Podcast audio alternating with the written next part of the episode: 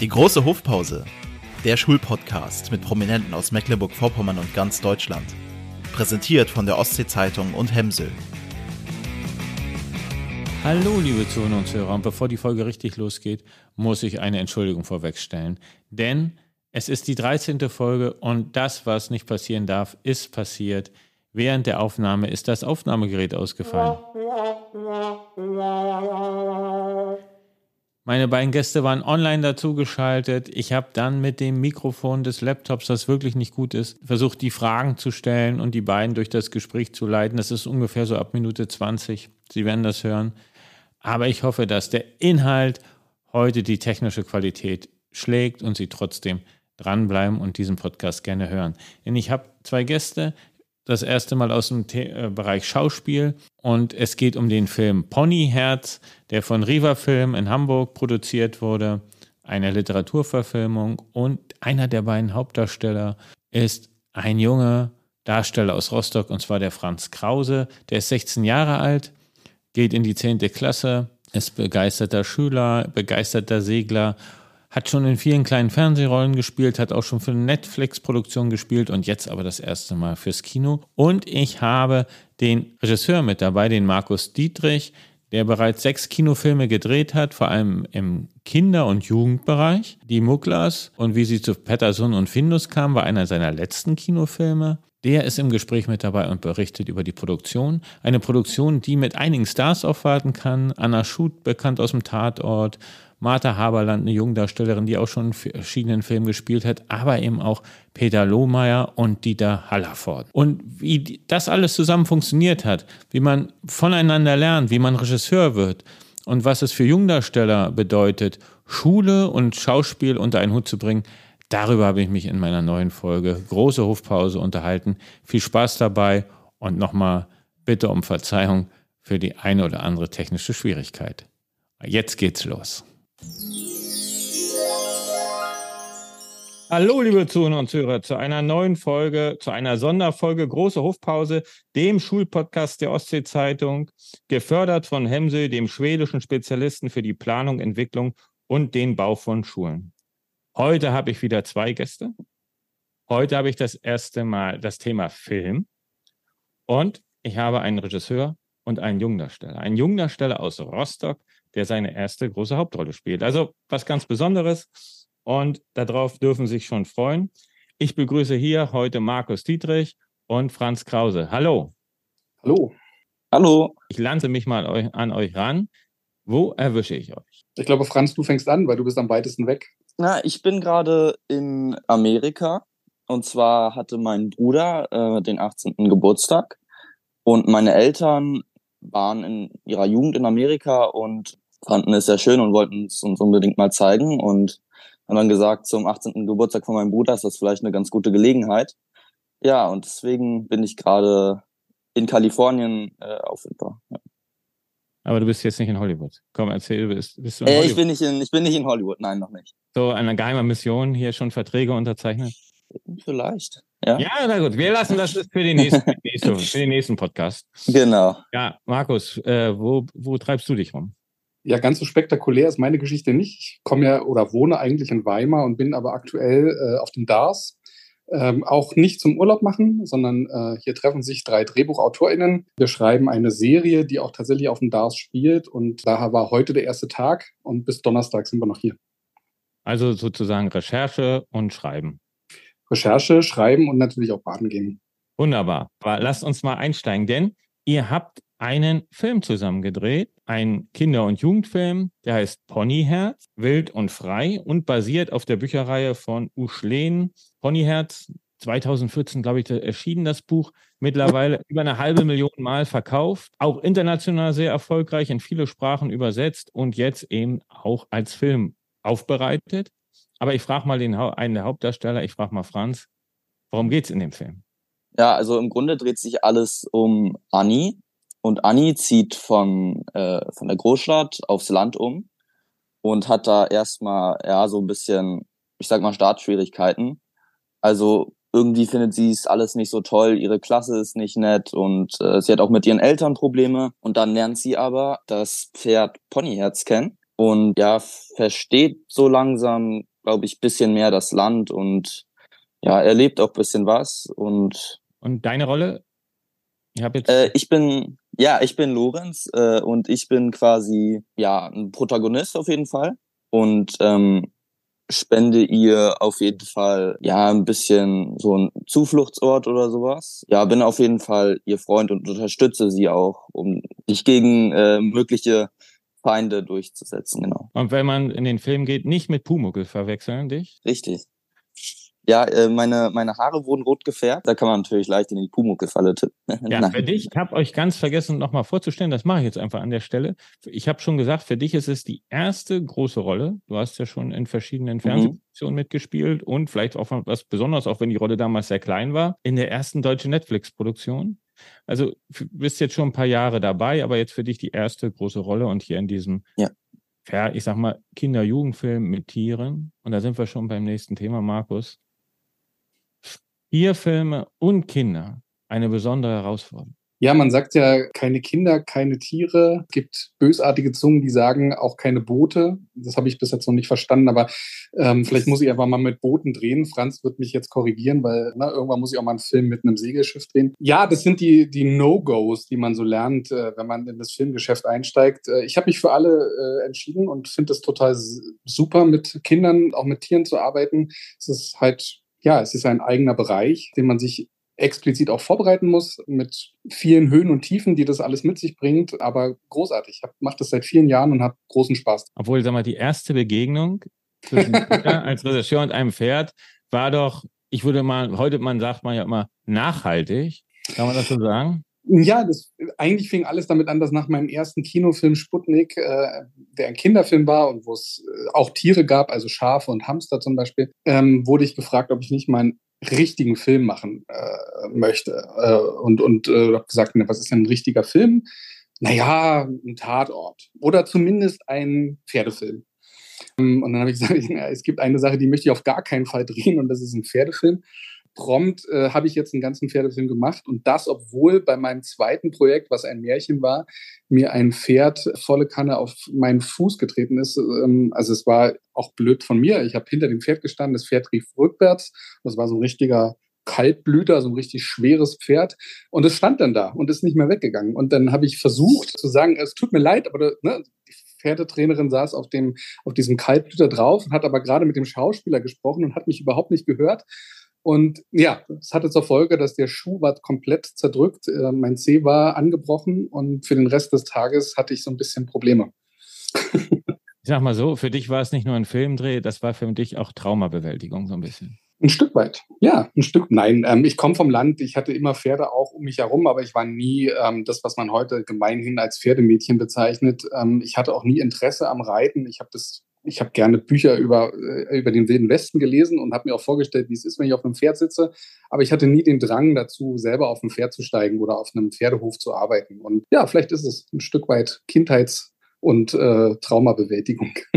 Ja, für den Segelfilm hättest du ja schon Darsteller, denn ja. Franz ist auch begeisterter und äh, Segelsportler auch, also auch Leistungssportler. Franz, reiten.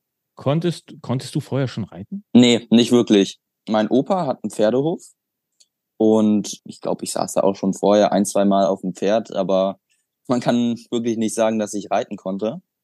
Ja, und als ich dann die Zusage bekommen habe, bin ich, habe ich mich in den Zug gesetzt und bin zu meinem Opa gefahren und habe dann die Grund, Grundlagen so beigebracht bekommen. Und dann der Rest, was mir noch detailreicher beigebracht wurde, äh, wurde dann vom Film, von der Produktion übernommen. Und ja, so habe ich das gelernt. Also wie so ein wie Robert De Niro, der sich dann auf die Rolle, in die Rolle hineinversetzt, dass du dann nochmal dich mit dem Reiten und dem Reitsport auseinandersetzt. Prima. Ja. also hab, hab, hast du da viele, äh, du hast fast alle zehn dann auch alleine gedreht oder muss man sich auch mal dummeln lassen bei solchen Sachen? Oder darf man nicht darüber reden? Ich glaube, man darf darüber reden, Markus. Ja, ja bitte. Okay, okay, okay. Super. Also das Problem ist, dass man, äh, wenn es jetzt so ins Galopp geht, also das ist ja das schnellste Reiten, was geht, da gibt's mit der Versicherung äh, Probleme und deswegen sollte man das lieber nicht machen als Schauspieler. Und da wird man dann gedoubelt. Einfache Reitszenen, sage ich jetzt mal, oder zum Beispiel mit der Kutsche fahren oder so, das habe ich schon alleine gemacht. Ist auch logisch irgendwo, da eine Gefahr einzugehen, Genau. Dafür gibt es ja auch Double. Also die müssen ja auch irgendwo von leben. Ja. Markus. Ja, aber es ist halt grundsätzlich wichtig, dass die, dass die SchauspielerInnen ähm, keine Angst vor dem Pferd haben oder vor dem Tier generell. Ne? Das ist schon mal die wichtigste Komponente. Und je besser ich reiten kann, umso natürlicher habe ich natürlich auch einen Umgang mit dem Tier. Und das ist wichtig. Natürlich, klar, aus Versicherungsgründen müssen schnelle Szenen dann äh, gedoubelt werden. Aber Franz hat es großartig gemacht, weil er einfach einen sehr natürlichen Umgang hat mit dem Pferd. Ne? Also als wir erzählen, der Lorenz, der wohnt auf einer Farm bei seinem Onkel Peter und da gibt es im Prinzip nur Pferde. Also auch Schweine und so weiter, aber es gibt halt hauptsächlich Pferde. Und wir erzählen in dem Film, dass der Lorenz äh, schon im Prinzip mit drei Jahren zum ersten Mal auf dem Pferd gesessen hat. Und das muss ich spüren. Wenn ich den Film sehe, muss ich sehen, ah, okay, der hat zumindest keine Angst vor dem Tier, der geht ganz natürlich mit dem Pferd um und so weiter. Und das ist wichtig. Und deswegen hat Franz vorher Unterricht gekriegt, genommen und man hat die wichtigsten Szenen mit ihm durchgesprochen und geprobt. Und wie gesagt, die schnellen Szenen sind dann halt gedoubelt. Das ist ja, da geht es ja auch ums Lernen. Also du hast jetzt dich darauf vorbereitet, Reiten lernen, den Austausch, auch das Beziehung da auf, aufbauen zum Tier. Da geht es ums Lernen. Wie schnell verinnerlicht, verinnerlicht man das? Ja, also ich würde sagen, dass ich auch generell ein relativ tierlieber Mensch bin. Ich habe auch äh, einen Hund. Ich hatte davor auch einen Hund, also quasi zwei Hunde. Genau. Ja, und im Grunde habe ich mich eigentlich auch immer ganz gut mit Pferden verstanden, würde ich sagen. Auch wenn ich jetzt nie geritten habe, habe ich die mal ganz gern gestreichelt. Und äh, ich würde sagen, dass ich eigentlich ganz gut mit Pferden von Anfang an umgehen konnte. Man muss halt lernen, dass man so ein bisschen die Respektsperson vom Pferd äh, werden muss, dass man natürlich keine Angst hat, obwohl ich mit Angst jetzt nicht wirklich äh, zu kämpfen hatte vom Pferd, weil ich weiß, dass es ganz tolle Tiere sind. Wir bleiben mal dabei und da geht's ja um das, hast du ja schon super gesagt, Thema Lernen. Das Thema Lernen. Und da waren ja sehr erfahrene Kollegen mit dabei. Markus, mit wem hat mhm. äh, Franz dann noch zusammen gespielt? Ich glaube, der wichtigste Partner für Franz ist äh, Peter Lohmeier, weil Peter spielt den Onkel Peter, also seinen Ziehvater im Film, und aber auch Dieter Hallervorn dabei. Wir hatten ähm, Christoph Letkowski dabei und äh, Anna Schut. Ähm, ich glaube, mit Anna hast du gar nicht gedreht, sondern du hast wirklich nur mit Peter, mit Anna, äh, mit, mit Christoph und mit Dieter gedreht, ne? Ja, richtig. Genau. Und das sind natürlich schon sehr erfahrene Leute, die seit, seit vielen Jahren Film machen ähm, und ich glaube, es musst du am besten sagen, äh, wie das war, mit Peter zu drehen. Was lernt man von den erfahrenen Kollegen? Ja, sehr viel. Also ähm, natürlich kann man einmal, wenn man irgendwie Fragen hat zu seinem Text, zu denen hingehen. Peter war auch wirklich ein super offener, äh, bodenständiger Kerl, mit dem man sich immer gerne unterhalten hat. Aber auch natürlich, äh, wenn man sie einmal während des Drehs beobachtet, ist das immer wieder beeindruckend zu sehen, äh, was sie mit ihrem Text machen. Das ist schon ziemlich cool, aber auch so, wenn sie sich zwischen, zwischen dem Dreh, äh, verhalten sie sich auch sehr professionell oder bei den Proben. Es ist natürlich schon alles sehr gekonnt und da kann man sich so einiges abgucken. Text lernen zum Beispiel oder zählen oder sich in eine Rolle hineinversetzen. Sind das so die Dinge? Ja, das sind so kommt die da, Dinge. Kommt da auch mal einer so, ich sag mal, stellt man sich das so vor, mal, äh, komm mal, ich erkläre dir nochmal was, also ganz kameradschaftlich, freundschaftlich oder äh, geht man auch mal als junger Darsteller her und fragt, kannst du mir mal erklären, wie das funktioniert? Ja, also das kann man machen. Äh, ich hatte natürlich aber auch das Glück bei diesem Film, dass ich äh, einen Kindercoach hatte, der hieß Trotti und der hat quasi die Aufgabe, mit den Kinderdarstellern den Text durchzugehen und so zu erarbeiten. Dann eigentlich zusammen mit Markus natürlich Ansprechpartner Nummer eins, wenn es darum ging, wie ich den Text sagen soll. Aber man kann auch zu den äh, erwachsenen Schauspielern hingehen. Das sind ja Erwachsene, aber zu den äh, Schauspielern, Schauspielern hingehen und die nach Rat fragen. Ich glaube, das Wichtigste ist halt, dass man sich ähm, nicht einschüchtern lässt. Ne? Und das gilt für Franz genauso wie für mich. Ich meine, ich bin, ich habe jetzt, das Ponyherz ist mein sechster Kinofilm, ist also hoffentlich noch eher am Anfang meiner Karriere. Und dann steht man vor Dieter Hallervorn und äh, denkt sich, wow, du machst, du hast schon Filme gemacht, da, da konnte ich noch nicht mal sprechen. Da geht es auch darum, ne, dass man sich nicht einschüchtern lässt. Und das hat dann natürlich mit der Arbeitsweise zu tun. Wie, wie geht man miteinander um? Wie ist der Respekt dem anderen gegenüber? Und ich glaube, wir hatten ein tolles Team, wo wir alle voneinander irgendwie auch gelernt haben. Ich lerne von den Jungdarstellern genauso wie von den Alterstellern auch, weil ich komme jeden Morgen ans Set und habe einen Schauspieler oder eine Schauspielerin vor mir, die ich in eine bestimmte Position oder Rolle oder in eine Situation bringen soll. Und das sind ja keine Maschinen. Das heißt, ich muss mich auf sie einlassen, genauso wie sie sich auf mich einlassen. Und das ist ein stetiger Lernprozess, der wahnsinnig spannend ist und wo man auch Dinge von dem anderen dann irgendwann im Laufe von 40 Drehtagen erfährt, die sehr intim und sehr privat sind. Ja, damit muss man umgehen. Was hast du von Franz gelernt? Was würdest du sagen? Ich fand, Franz war, ist jemand, der, und das hätte ich vorher tatsächlich nicht gedacht, ähm, der top vorbereitet ist, jeden Tag. Und der hatte nicht wenig Drehtage. Das heißt, ähm, ich, ich kann meinen Hut nur ziehen vor jemanden, der das ja nicht professionell macht, sondern also der noch Schüler ist, der trotzdem jeden Tag ans Set kommt, seinen Text drauf hat, vorbereitet ist, zuhört, umsetzt, äh, ins Gespräch zueinander kommt und so weiter. Das ist ein, ein, dem zolle ich einen großen Respekt. Das ist eine ganz tolle Leistung von Franz, sich darauf einzulassen. Ne? Man muss dafür nicht vergessen, das andere sind Schauspieler, die haben das in irgendeiner Form gelernt, ob sie auf einer Schauspielschule waren oder, äh, oder das über Filmprojekte oder Theaterprojekte gelernt haben. Aber die Kinder oder die Jugendlichen im Film, die machen das meistens zum ersten oder zum zweiten Mal ähm, und machen das, weil sie Spaß dran haben, weil sie Bock drauf haben. Ich glaube, von der Professionalität eines Franzes können sich manche erwachsenen Schauspieler eine Scheibe abschneiden. Gerade auch was Motivation angeht. Ne? Will ich, was will ich denn? Was will ich zeigen? Was, wie will ich es spielen und so weiter. Also das schon, fand ich toll, dass ein, ein, ein, ein, ein Jugendlicher so eine Leistung kann man mal so einen Augenblick so stehen lassen, Franz, oder? Würde ich unterschreiben. Nimmt man gerne Nein. mit und sehr schön auch zu hören und die Motivation ist da. Ja. Er ist ja auch ein fleißiger Schüler und ist da auch immer hinterher und das färbt sich vielleicht auch ab. Gibt es da Parallelen zwischen der Schule und dem Filmdreh, Franz? Du hast ja noch drei Jahre vor dir, Schule. Ja, richtig. Wie meinst du jetzt? Äh, also zum Thema Lernen und Vorbereitung? Ja, zum Thema, ja, Thema Lernen und Vorbereitung, dass man, also Filmdreh, Schule, gibt es da Parallelen zwischen diesen beiden Welten? Oh, das ist schwierig. Na, ist natürlich schon so, dass du dich äh, auf deine Rollen vorbereiten musst, unter Zeit investierst.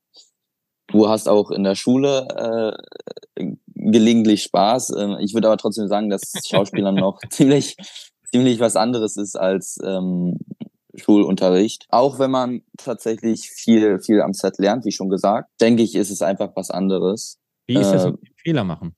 Also in der Schule ist man ja manchmal sehr unerbittlich Fehler machen. Ja. Äh, ja, in der Schule Film kann man noch mal drehen, ne? Richtig. Das ist äh, auch der Vorteil am Film im Gegensatz zum Theater, dass das am Film nicht direkt bestraft wird. Und dann halt auch ein bisschen der Vorteil zur Schule. Aber man kann ja auch im, in der Schule das wieder ausgleichen durch gute Mitarbeit oder wenn man sich halt für den nächsten Test äh, sehr gut vorbereitet, kriegt man das ja schon ausgeglichen. Markus, ich, ich würde da ganz kurz, genau, ich würde mich da ganz kurz einklinken, ähm, was wegen der Fehlerquote oder Fehleranfälligkeit. Ich meine, natürlich klar, wenn ich äh, in einer Theatervorstellung abends spiele äh, und ich mache in einem Stück, was 90 Minuten geht, einen Fehler oder verspreche mich oder vergesse meinen Text, dann wird es sofort vom Publikum wahrgenommen. Den Luxus haben wir tatsächlich am Filmset, dass man sagt, ähm, okay, die, die Einstellung oder der, der, der Moment war nicht gut. Wir machen es einfach nochmal. Auf der anderen Seite haben wir einen extremen Zeitdruck. Wir müssen auch innerhalb von einem bestimmten Zeitrahmen äh, Szenen schaffen und fertig drehen. Und da kann man sich dann an irgendeiner Stelle auch keine Fehler mehr erlauben. Und da werden dann Fehler auch bestraft, weil irgendwann werde ich auch nicht mehr wiederholen können. Und das ist, glaube ich, das, was, was, was ich auch vorhin meinte mit Franz ist halt immer vorbereitet.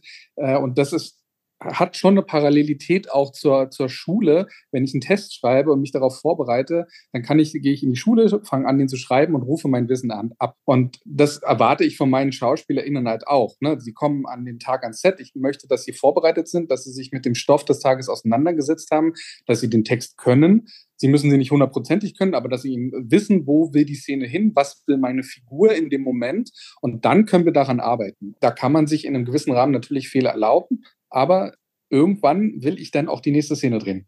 Jetzt ist ja noch so eine Herausforderung, jetzt hören vielleicht andere Kinder und Jugendliche heute auch mal den, den Podcast. Ich glaube, eigentlich hören eher so Menschen so ab 30, aber vielleicht trotzdem andere Jugendliche oder die Eltern von denen. Franz, wie ist das, Schule und Filmdreh unter einen Hut zu bekommen? Denn der Filmdreh, das weiß ich nun zufällig, äh, fand ja parallel zur Schule statt. Wie kriegt mhm. man das unter einen Hut? Bei meinen vorherigen Rollen, die waren ja eher kleiner, da hatte ich, ich weiß nicht, ich glaube, das Maximum war einmal sechs Drehtage. Das war jetzt nicht so das Problem. Also da hatte ich eigentlich keine Schwierigkeiten, äh, das aufzuholen. Jetzt hatte ich ja ein paar mehr Drehtage, aber es wurde glücklicherweise ein Lehrer organisiert äh, von der Produktion, der ganz toll war, mit dem ich äh, Bio, Chemie, Mathe und äh, Physik äh, immer direkt äh, am Set machen konnte. Das war auf jeden Fall schon eine Erleichterung. Aber ich hatte natürlich auch noch andere Fächer, äh, die musste ich äh, dann alleine nachholen. Das ging aber auch. Also klar, es war schon nochmal was anderes als, ich sag mal, nur Schule, weil du halt auch noch äh, Schauspielern unter einem Hut bringen musst. Aber ich würde sagen, dass ich es am Ende eigentlich ganz gut hinbekommen habe. Und äh, vor allem an den Wochenenden habe ich dann immer viel Schule gemacht oder auch Nachschreib, äh, nach, nachgeschrieben, Tests und Klassenarbeiten. Und deswegen, ich würde sagen, es ging eigentlich ganz gut. Aber mhm. man muss sich natürlich schon anstrengen und gucken, dass man das alles organisiert kriegt und nicht den Anschluss verlieren. Also auch zum Beispiel ähm, Mitschülerinnen nach Mitschriften fragen und so. Das ist schon wichtig, ja. Ja, das ist, Franz sagt da was ganz Wichtiges und Richtiges, weil immer viele gesagt haben, ja, ich würde auch gerne zum Kinder- oder Jugendfilm und würde da gerne mal mitmachen. Was bedeutet das denn? Man versucht natürlich einen Teil in den Ferien zu drehen, dann ist es für alle am entspanntesten. Aber die Kinder und Jugendlichen sollen natürlich auch ihre Ferien für Urlaub nutzen oder um, um mal überhaupt mit der Familie wegzufahren oder mit Freunden und so weiter.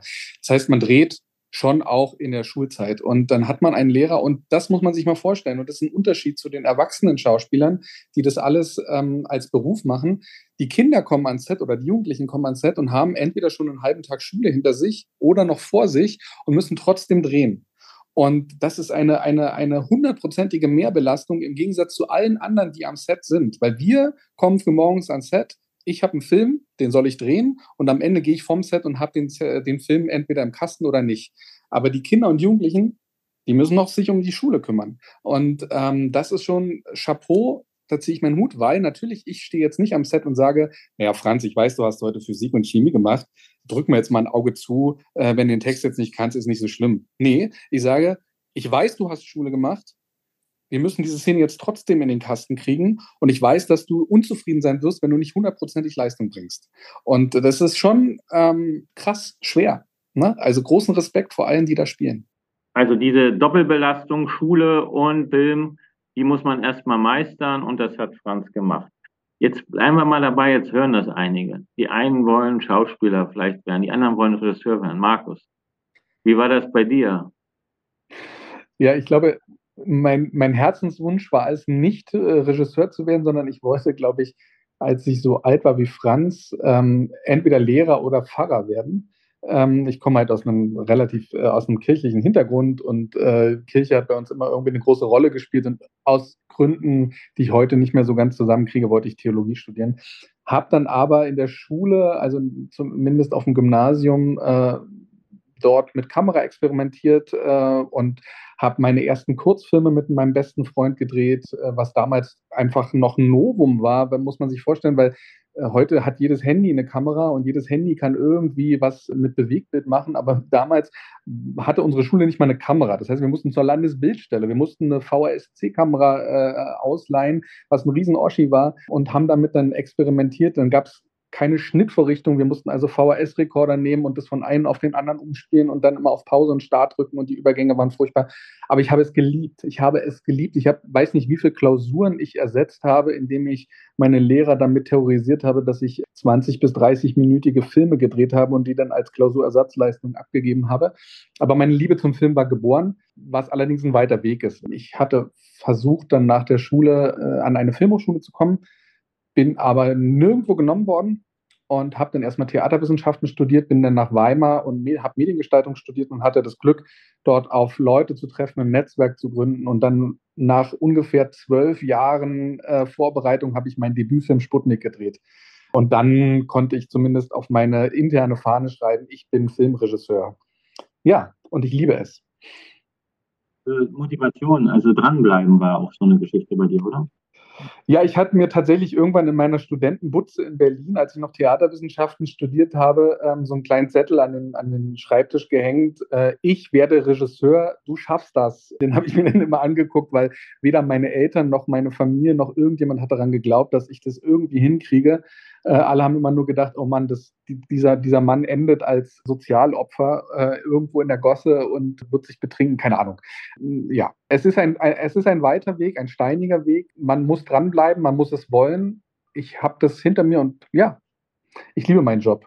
Du warst sicherlich auch so einer, immer in der Schule engagiert, der Markus weiß Bescheid, wie die Kabel zu ziehen sind, Licht äh, ist zu machen. Wir haben eine Schulveranstaltung, Mikros müssen angeschlossen werden. Liege ich da richtig? Du liegst fast richtig. Also ähm, ich glaube, ich, ich war immer niemand, der, also ich war jemand, der nie Nein sagen konnte und ich war immer jemand, der auch nie ein Problem hatte, vor Menschen aufzutreten und entweder Theater zu spielen oder Sachen zu moderieren oder Veranstaltungen äh, zu organisieren. Was ich nicht gemacht habe tatsächlich ist ähm, äh, Mikrofone zu verschrauben, weil so diesen technischen Aspekt, den hatte mein bester Kumpel damals, der auch beim Film gelandet ist, äh, den hat er eher gemacht. Ähm, ich habe mich eher um die Leute gekümmert. Ich bin rein, habe äh, Konzerte mit organisiert, selber auch gespielt, weil ich in der Musikklasse war. Ähm, wir haben äh, Theatervorführungen selber auf die Beine gestellt und so weiter. Also da ja und bis zum Ende meiner Schule eigentlich. Und ich war auch tatsächlich immer derjenige, der nicht Nein sagen konnte und dann Schüler oder Klassensprecher war. Ja, als Lehrer, ich bin ja auch Lehrer und Schulleiter, ist man immer sehr dankbar für diese Schülerinnen und Schüler, ja, die sehr zuverlässig sind, einen unterstützen und oft ja auch einem technisch vorausnehmen. Also solche Dinge, äh, die hat man als Lehrer manchmal gar nicht drauf und da sind die Schülerinnen und Schüler ja, gewisserweise offener oder auch cleverer, solche Dinge umzusetzen. Auf jeden Fall. Ich bin ja noch aufgewachsen mit, ähm, ich weiß nicht, ob es das heute noch in Schulen gibt, mit einem Polylux.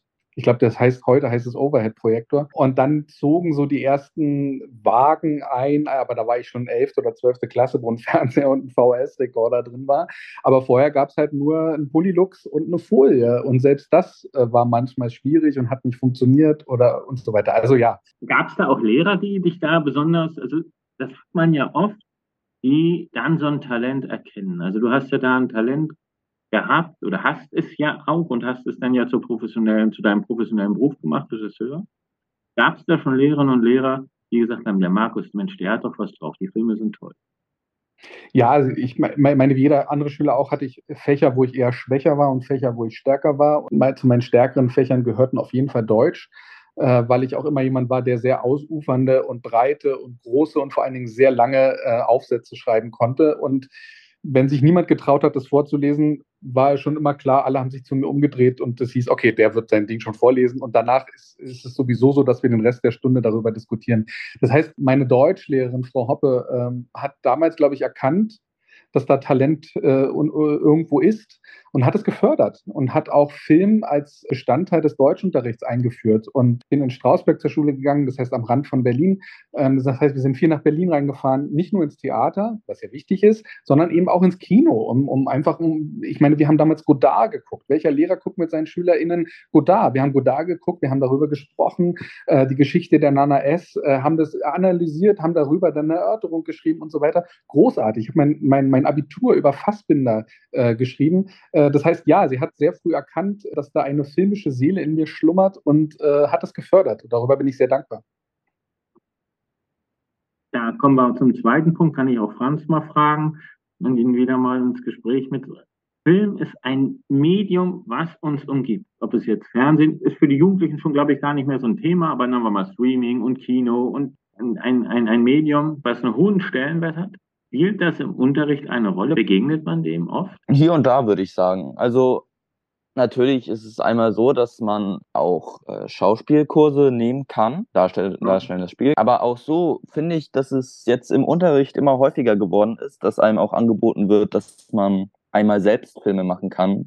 Zum Beispiel, wenn man eine kreative Ausarbeitung machen soll zu einem Thema dass man da selbst Filme machen kann oder Plakate oder Podcasts oder sowas. Aber auch, um im Unterricht was zu lernen, ähm, werden auch Filme gezeigt. Hier und da schweift natürlich auch im Unterricht mal das Gespräch zu äh, Filmen ab. Ja, also ich würde sagen, es ist vielleicht nicht Hauptthema, aber man kommt auch nicht wirklich dran vorbei. Also hat auch schon eine Präsenz im Unterricht, glaube ich. Ja, ich würde es gar nicht so auf, auf Film äh, runtermünzen wollen, weil natürlich ja, gerade du, du, hast es, du hast es heute schon, du hast es angesprochen, die Kinder und Jugendlichen gucken eher oder wandern eher am Stream ab, gucken YouTube-Videos, gucken TikTok-Videos und so weiter. Aber trotzdem ist Medienkunde, ich nenne es jetzt einfach mal Medienkunde, auch wenn es auch so äh, sich anhört, als wenn da 15 Zentimeter Staub drauf liegen. Aber Medienkunde ist wichtig. Das ist die, die filmische Sprache, egal ob wir jetzt von einem Klassikerfilm reden oder von einem Spot reden oder von einem drei Minuten TikTok-Video die filmische Sprache zu erlernen, die Kinder dazu zu sensibilisieren, was ich kann mit einer Kamera oder mit Schnitt, was Schnitt eigentlich bedeutet, das ist schon wichtig. Und ich finde, da fehlt mir in der Wahrnehmung, meine Kinder sind jetzt auch in der Schule, meine Tochter im Gymnasium, mein Sohn in der Grundschule, da fehlt mir noch so ein bisschen in der Schule die Sensibilität zu sagen, ja, dieses Medium Film oder Bewegtbild gibt es. Und es hat genau denselben Stellenwert wie Theater auch. Das hat genau denselben Stellenwert wie mein gelbes Reklamheft auch. Und ich muss mich damit auseinandersetzen. Goethe, Schiller sind wichtig, ohne Frage. Aber Fassbinder, Fritz Lang, das sind Leute, Tarkovsky, das sind Leute, mit denen ich mich auch in der Schule auseinandersetzen kann, denen, wo ich den Kindern zeigen kann, was kann ich mit Schnitt eigentlich erreichen? Und das ist auch wieder die Sprache, die Grundlage dessen, was man heute dann in den modernen Clips und Videos anwendet und sieht, ah, so machen die das. Das ist ein guter, eine gute Überleitung, denn du gehst ja auch in Schulen und machst Workshops. Ja, ich finde das wichtig. Also Film ist meine Passion und äh, ich bin, ich habe auch am Theater gearbeitet als Regieassistent und auch als Regisseur und finde es großartig, aber habe schon immer meine Liebe zum Film entdeckt. Und das hat viel was mit Bildern zu tun. Beim Film erzähle ich über Schnitt, erzähle ich über Bilder. Das heißt, ich habe immer natürlich nur einen ganz kleinen Ausschnitt. Und ja, ich gehe total gerne an Schulen, um Kindern oder auch Jugendlichen zu zeigen, was man damit machen kann. Und auch schon an, in zwei Tagen. Das heißt, wir entwickeln eine kleine Idee für eine Geschichte von zwei Minuten. Wir nehmen unser Handy, äh, entweder meins oder das von den Kindern und Jugendlichen, fangen, fangen das ein, unsere Vision, unsere Idee, und dann schneiden wir sie gemeinsam. Weil das ist auch ein Prozess, der wichtig ist, um zu verstehen, dass Film einfach nicht nur ist, ich halte eine Kamera irgendwo rauf, sondern das Ganze landet dann irgendwo heutzutage in einem Computer und man schneidet es und montiert Daher kommt ja auch der Begriff, montiert die Geschichte aneinander. Es ist wie wenn ich Kapitel in einem Roman schreibe. Und äh, ja, ich mache das total gerne und arbeite mit Kindern und Jugendlichen, weil ich eben finde, dass dieser Medienunterricht noch es gibt sicherlich Schulen, wo es äh, nicht so ist, aber noch zu kurz kommt. Ich denke jetzt aber auch tatsächlich, dass äh, zum Schauspielern gibt es ja schon Angebote an unserer Schule auch. Ja, das glaube ich auch eher das filmische Verständnis äh, ähnlich wie Markus, ist das vielleicht ein bisschen. Also Filmästhetik, so ein bisschen Analyse.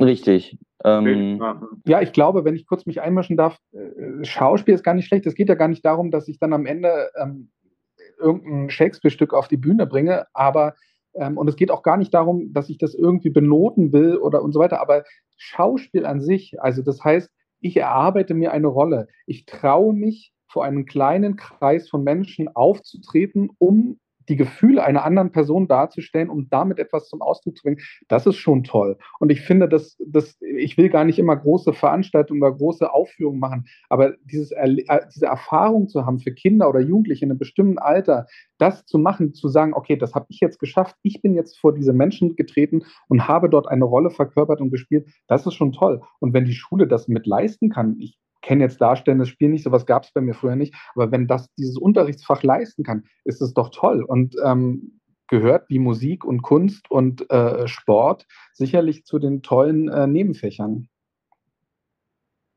Auch die Frage von Selbstwirksamkeit, also genau was du beschrieben hast, egal wie viel. Also das, ich lerne ja etwas über mich und bekomme auch etwas zurück, also die Selbstwirksamkeitserfahrung, was kann ich damit bewegen? Ich glaube, das ist für die Kinder und Jugendlichen ganz wichtig. Genau, ich habe mit vier Jahren oder fünf Jahren das erste Mal in einem Krippenspiel mitgespielt. Das war so meine erste Rolle, ähm, äh, obwohl ich eigentlich nur ein Engel war. Und das hat sich dann aber traditionell fortgesetzt. Das heißt, ich glaube, bis ich 17 oder 18 war, habe ich immer in äh, Weihnachten zum Krippenspiel mitgemacht. Später habe ich die Krippenspiele selber geschrieben und habe sie dann auch inszeniert bei uns äh, in der Kirchgemeinde.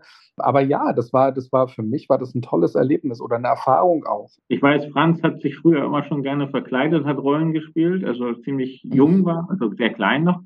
Was war da so, sozusagen bei dir der Einstieg? Oh, was war da der Einstieg? Ich habe ja, ich würde sagen im Kindergarten eigentlich. Ich glaube, ich hatte meine erste Rolle in Anführungszeichen mit drei oder so. Ich würde sagen, auf jeden Fall sich danach fortgesetzt hat. Ich hatte hier und da immer ein paar Rollen, aber auch generell, wenn ich irgendwas für mich allein gespielt habe. Ich hatte immer 100 Kostüme und habe mir die dann immer rausgesucht und dann immer zwischen den verschiedenen Charakteren gewechselt und äh, mir meine eigenen, ich sag mal, Drehbücher oder Filme ausgedacht und spektakuläre Schlachten auch mit mir selber geführt. So ging das dann ja, seinen Lauf. Ich sehe, äh, da gibt es auch gewisse Parallelen zu Markus. Da geht vielleicht noch, vielleicht geht sogar was in Richtung Regisseur. Wir kommen jetzt auf die Zielgeraden. Eine Frage, die, die gehört traditionell hier in diesem Podcast. Ich frage mal meine Gäste, wir haben viel über Schule heute gesprochen, viel über Film. Was sind eure Wünsche an eine Schule der Zukunft? Also ich würde sagen auf jeden Fall, dass äh, man lernt, äh, einen Film richtig äh, zu machen. Also ja, vielleicht, äh, was die Unterschiede sind zwischen äh, einem Drehbuch schreiben und, ich weiß nicht, irgendeiner anderen Textgattung. Dann auf jeden Fall auch, äh, wie man schneidet, aber auch eine saubere Kameraarbeit und so einfangen. Also einmal das gesamte Paket, dass man wirklich richtig eine Ahnung davon hat, was es so heißt, einen Film zu drehen und äh, ja, dass das einen ähnlichen Stellenwert bekommt wie Kunst oder Musik oder Sport. Ja, das ist eine, eine gute Frage. Man, ich bin natürlich jetzt aus der Schule schon lange raus, aber man hat ja Schule immer bei sich, weil meine Kinder jetzt auch in der Schule sind und man quasi jeden Tag mit Schule konfrontiert wird. Die Schule der Zukunft, wie stelle ich sie mir vor? Ähm, ich glaube, was ich mir wünschen würde für die Schule der Zukunft, ist, dass man von diesem Leistungsgedanken so ein bisschen abrückt. Ähm, mir hat neulich jemand mal gesagt, und das fand ich total schön, wenn ich wissen will, welche Gattung ein Luchs hat, dann gehe ich auf Wikipedia und lese das nach ähm, aber ich muss es nicht auswendig lernen und ich muss es auch nicht verinnerlichen. Wichtig ist, dass ich es anwenden kann. Und ich glaube, dieser Leistungsgedanke, den würde ich gerne ein bisschen verlieren, dass diese Idee, dass ich Wissen in mich hineinstopfe und einfach nur dann, wenn ich es brauche, wieder äh, heraus äh, mich übergebe. Das heißt, glaube ich, Bulimie lernen äh, oder so wird es zumindest so bezeichnet, dass man davon abrückt, dass man eher die Schule begreift als einen Ort, wo Kinder und Jugendliche ähm, Lust haben, äh, äh, neugierig werden, neugierig gemacht werden, auf Dinge gebracht werden, Dinge anzuwenden, Dinge zu erkennen, Dinge zu sehen, äh, ähm, mit anderen gemeinsam etwas zu machen. Das wäre schon toll. Also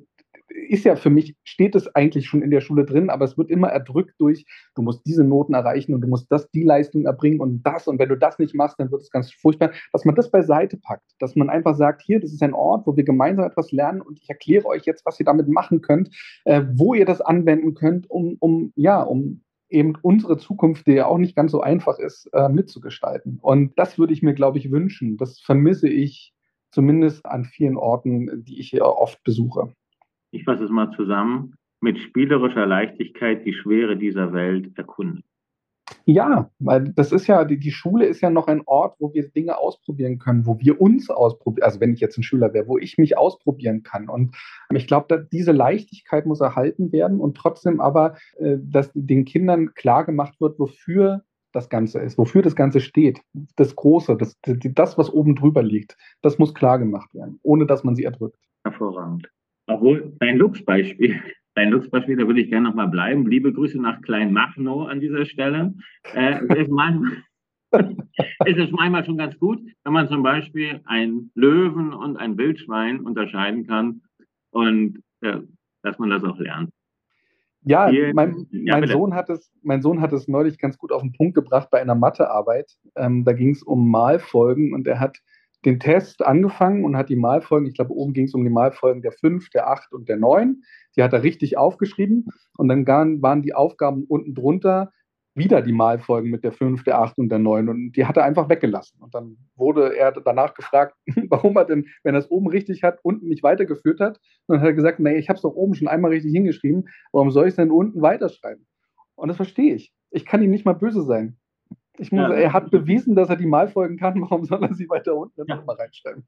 Er war offen für Neues. Offen für Neues. Letzt, also, wie gesagt, wir sind auf der Zielgeraden. Gibt es neue Filmprojekte? Steht da was an? Also, der Film wurde ja letztes Jahr gedreht, im Sommer, im Herbst. Gibt es für euch neue Projekte? Bei mir gibt es nichts Neues. Also äh, man hat hier und da mal ein Casting, aber ich habe da noch keine neue Rolle ergattert. Nee. Aber das, nach, das wird sich nach dem Kinofilm ändern. Und Markus, wie sieht es da aus? Vielleicht auch einen zweiten Teil von Pony hast? Ja, also wir arbeiten zumindest am Drehbuch. Ähm, es hängt natürlich davon ab, wie erfolgreich ist der Film in den Kinos, aber es wird äh, ein zweiter Teil gerade geschrieben. Daran arbeiten wir. Ähm, ich bin jetzt ja hier auch auf dem DARS, um da eine Vorabend- oder eine, nicht eine Vorabend, eine Primetime-Serie für die ARD zu entwickeln, wo es äh, unter anderem um den DARS geht. Ähm, ich habe aber auch noch ein Projekt, das nennt sich Großvater und die Wölfe. Äh, das spielt im schwedischen Fjell und ist ein Buch, eine Romanverfilmung von Per Olof Enquist, ähm, an dem ich gerade arbeite. Also ja, man hat äh, viele Projekte und am Ende ist es immer so, dass 50 Prozent, muss man Glück haben, werden gemacht äh, und die anderen 50 Prozent vielleicht später oder nie. Und äh, das Thema haben wir jetzt gar nicht aufgemacht, aber das Thema Kinder- und Jugendfilm ist hat in Skandinavien unser ähm, hat nochmal eine ganz andere Tiefe und Bedeutung. Äh, ja, ich glaube, die Wertschätzung in Skandinavien für generell für Kinder und Jugendliche ist ein bisschen anders als bei uns und es spiegelt sich im Kinder- und Jugendfilm wieder, dass man dort eine, eine Bandbreite an wundervollen, tollen Kinderfilmen hat, die jedes Jahr äh, zu uns auch mitunter kommen ins Kino, manche schaffen das nicht. Und da bin ich schon ein bisschen äh, neidisch äh, auf, auf die Filmindustrie in Skandinavien. Und letztendlich ist, glaube ich, auch der skandinavische Kinderfilm schuld, dass ich Kinderfilm mache. Ich habe 2002 oder 2001 war ich zum ersten Mal auf der Berlinale im Kinderfilm, Kinder auf dem Kinderfilmfest, weil damals als Student waren die Karten dort besonders günstig und so bin ich zum Kinderfilmfest der Berlinale gekommen und habe dort ein, ein norwegisches Kleinod gesehen, äh, Icke Nacken, die Farbe der Milch und das war ein Film, der war so wunderbar erzählt, so aus der Perspektive der Kinder geführt, ähm, so voller Ernsthaftigkeit, dass ich gedacht habe, okay, ähm, es ist zwar nett, dass es noch Godard und Fritz Lang und was weiß ich gibt, aber das, das ist großartig erzähltes Kino. Ich saß in, in, in dem Kinosessel und hatte Tränen in den Augen, weil ich mich an meine eigene Kindheit erinnert habe. Und äh, ja, dieser Film hat mich im Prinzip dazu bewegt, Kinderfilmregisseur zu werden. Und jetzt heißt es aber, alle Eltern mit ihren Kindern und alle, die Lust darauf Pferdefilme und Jugendfilme haben, auf gut gemachte Jugendfilme, sind herzlich eingeladen, natürlich Ponyherz zu gucken. Der startet am 24. August. Ihr habt jetzt Premieren, seid nochmal äh, beide auch zusammen unterwegs, glaube ich, jetzt äh, vom 20. an. Äh, Gibt es mehrere Premieren. Ähm, auch da nochmal herzliche Einladung. Und Überraschung, wir haben ein Gewinnspiel. Es gibt noch Merch zum Film zu gewinnen, Bücher. Ähm, da erfahren Sie noch mehr. Das finden Sie in den Show Notes. Franz, Segler oder Schauspieler? Meine letzte Frage an dich. Leistungssportler oder Schauspieler? Du könntest dir auch. Oh, oh das ist schwierig. Aber ich glaube, da möchte ich mich eigentlich gar nicht entscheiden. Ich ja, finde das mach, beides. Wie bitte? Mach beides zusammen. Mach beides zusammen. Ich, ich mach beides zusammen, ja. Ja, dann dreht ihr die Schatzinsel zusammen oder so Klassiker oder genau, Seewolf. richtig. Der Seewolf äh, finde ich persönlich äh, den Namen erstmal schon sehr gut. Also da wäre noch was, aber dann mal Kartoffeln äh, pressen muss man dann noch mal probieren. Dann kommt, kommt auf die Rolle drauf an. Also das ist Insider wissen jetzt. Nein. Die war also ja gekocht, viel, die Kartoffeln. Ja, die war gekocht. Ja, da können wir uns noch mal an anderer Stelle drüber unterhalten. Also meine Lieben, ganz, ich wünsche euch noch, ich wünsche dir noch eine schöne Zeit jetzt in Amerika, dann viel Kraft für die ja, Premieren jetzt, für die vielen Auftritte, die ihr habt. Da geht's los. Dankeschön. Ich weiß nicht genau, wann die Folge erscheint, ob sie noch diese Woche, ob sie vor der Premiere erscheint, aber auf alle Fälle äh, jetzt zeitnah zu eurer, zur, zur Filmaufführung am 24. August und dann äh, kinofrei. Also dir noch letzte, trotzdem letzte schöne Ferientage. Markus, dir viel Spaß auf dem DAS. Ich finde es toll, dass ihr durchgehalten habt. Also das war die katastrophalste Aufnahme technisch, die ich je hatte. Ja, bloß so nebenbei, mir ist das Aufnahmegerät kaputt gegangen und ich nehme jetzt hier, das habe ich noch nie gemacht, lehne ich prinzipiell eigentlich sonst ab, über das Mikrofon des Laptops auf. Und wir haben Gott sei Dank eine, eine Aufzeichnung hier auf dem, auf, dem, auf dem Rechner auch noch, sodass die Aufnahme halten bleibt. Ich, liebe Zuhörer und Hörer, ich bitte um Entschuldigung, aber ich glaube, der Inhalt schlägt dann heute die Qualität. Vielen herzlichen Dank, dass ihr dabei wart. Ich wünsche euch viel Erfolg mit dem Film und freue mich schon, wenn wir den nächsten Podcast aufnehmen zu Ponyhead 2, Seewolf oder was auch immer. Bis dahin, genau. alles ja. Gute, liebe Grüße. Vielen Dank. Vielen Dank. Auch Dankeschön. Vielen Dank. Dankeschön. Die große Hofpause. Der Schulpodcast mit Prominenten aus Mecklenburg-Vorpommern und ganz Deutschland. Präsentiert von der Ostsee-Zeitung und Hemsel.